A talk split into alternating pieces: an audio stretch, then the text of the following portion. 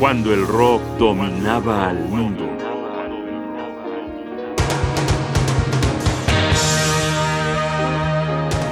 Dire Straits, cuando la nueva ola suena a vieja ola.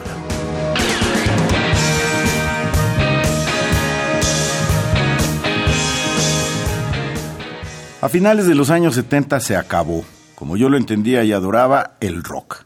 Fue la época en que los medios se volvieron más influyentes que los grupos, los disc jockeys que los músicos, los periodistas más conocidos que los cantantes, y la consigna vender discos rebasó a todos los creadores.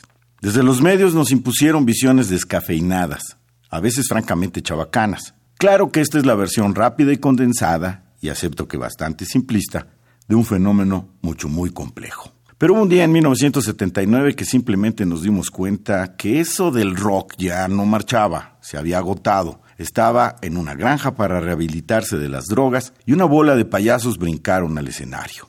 Para colmo, ese sucedáneo que nos ofrecieron cautivó a las masas.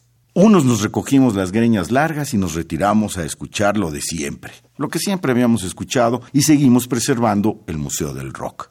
Otros se cortaron el cabello, se pusieron un traje blanco y salieron a bailar a las pistas del mundo del disco. Justo en ese momento, en medio de la debacle, surgió el movimiento New Wave, una bola de grupos interesantes, aunque un poquito plásticos. Hubo uno que llamó mi atención. A mí me gustó porque era nuevo, pero sonaba como a viejo.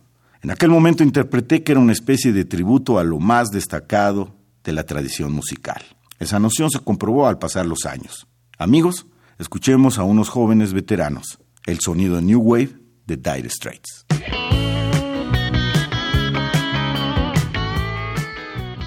Estamos escuchando Lady Writer del disco Communique de 1979.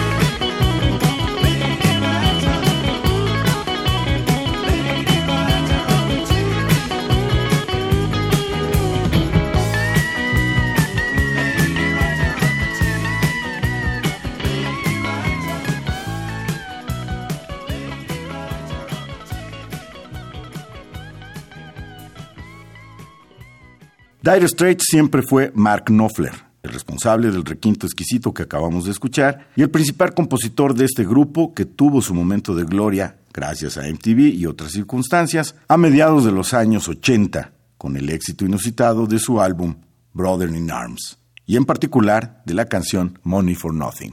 Pero regresemos a 1979 para escuchar la fuerza melancólica de Dire Straits, una música reflexiva que abreva en Bob Dylan, que le debe mucho a Eric Clapton y Steve Wingwood y que, como siempre lo aceptó el mismo Knopfler, era un homenaje al mítico JJ Cale.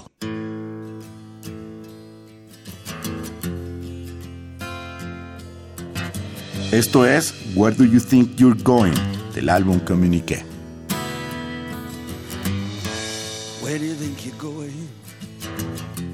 Don't you know it's dark outside? Where do you think you're going? Don't you care about my pride? Where do you think you're going? I think you don't know. You got no way of knowing. There's really no place you can go.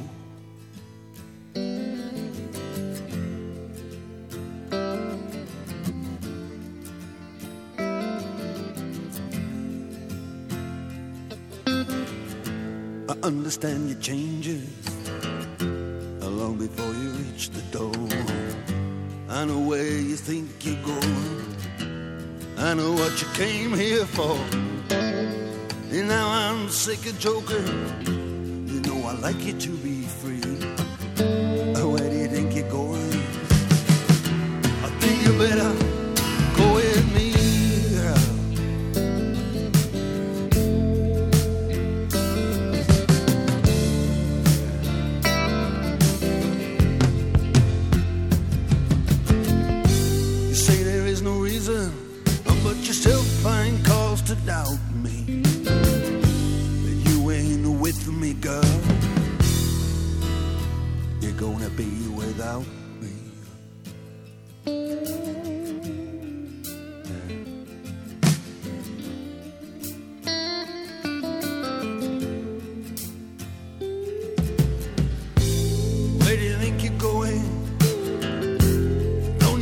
talk outside.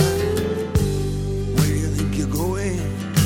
I wish I didn't care about my pride. And now I'm sick of choking. You know I like it to be free. Girl. Where do you think you're going? I think you better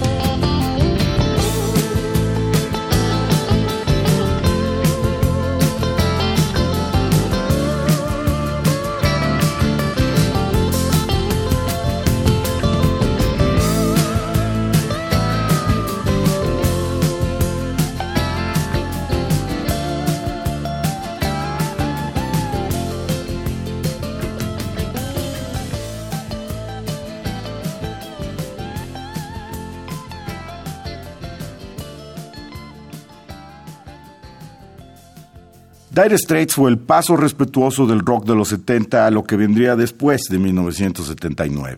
Knopfler tomó la estafeta por admiración y exploró esos caminos. Lograría un estilo muy suyo, inconfundible y único, y lograría que los viejos a los que él admiró lo reconocieran en el escenario. Alguna vez escucharemos por aquí sus conciertos con Eric Clapton y Phil Collins. Por hoy terminemos escuchando Once Upon a Time in the West, Dire Straits, 1979.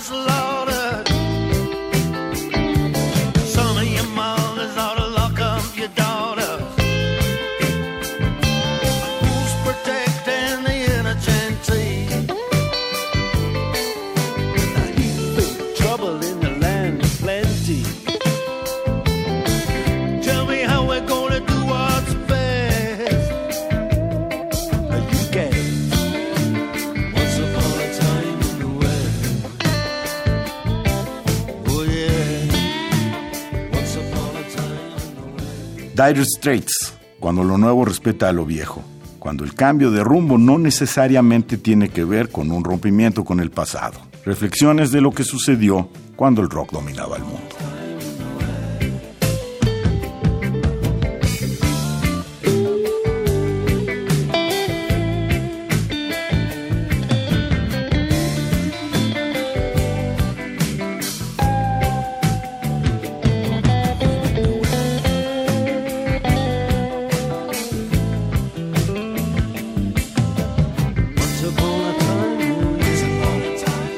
Guión y voz Jaime Casillas Ugarte, producción Rodrigo Aguilar, asesoría Omar Tercero, controles técnicos Miguel Ángel Ferrini, Radio UNAM, experiencia sonora.